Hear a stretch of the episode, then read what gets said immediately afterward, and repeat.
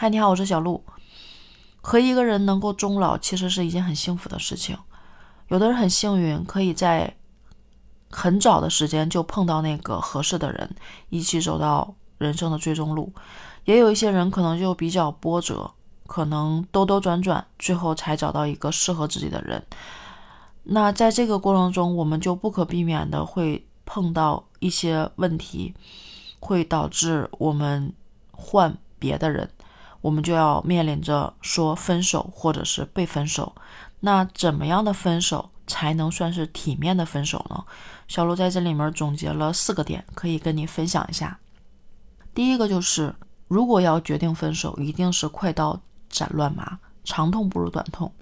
当一段感情结束的时候，其实本身拖延是很伤人的。两个人出来一起冷静的聊聊天，回忆回忆这段感情的过往，分析一下在这个过程中可能存在的自己或者对方的一些问题。我们不要去抱怨说以前的一些不好的事情，而是要客观的去讲道理。因为有的时候抱怨会让人觉得你是无理取闹，不是真的想分手。当然，语言也不能太刺激。人身攻击其实是非常不可取的，很多因为这种语言上的刺激，导致一些男女朋友在分手的时候发生一些伤害事件，这也是我们确实是需要避免的。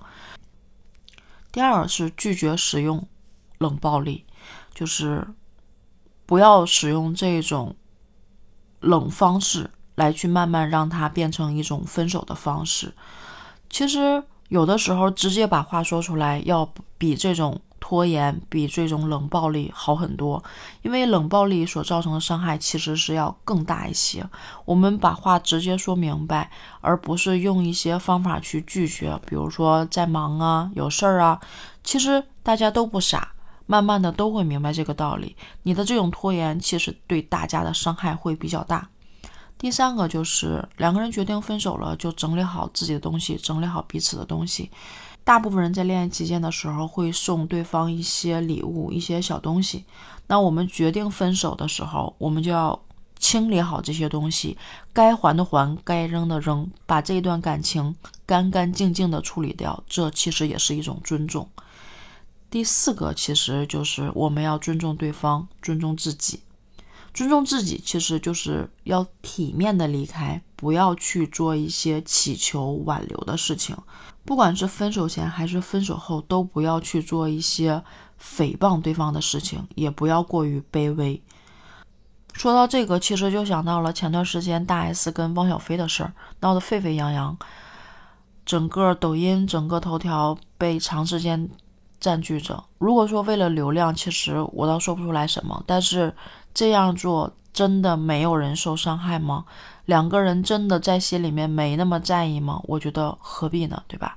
再往前推，我就能想到黄奕跟她老公那个时候分手，前老公分手，然后两个人骂了很久，互相的对骂，真的这种对骂伤害的可能真的不只是两个人，会伤害到两个人身边的亲人，所以我们要尊重和。和做一些保留，不要不要把事情做的那么极端，那么过分。另外，作为主动分手的一方，我们应该告诉对方关系不能继续的原因；作为被分手的一方，我们也不应该继续去做这种祈祷。这其实是我理解为比较好的四种分手方式，也是需要注意的点。其实经验不是很丰富，但是也见了很多。所以有一点小感悟，在这里就分享给大家吧。好了，今天就说到这儿吧，拜拜。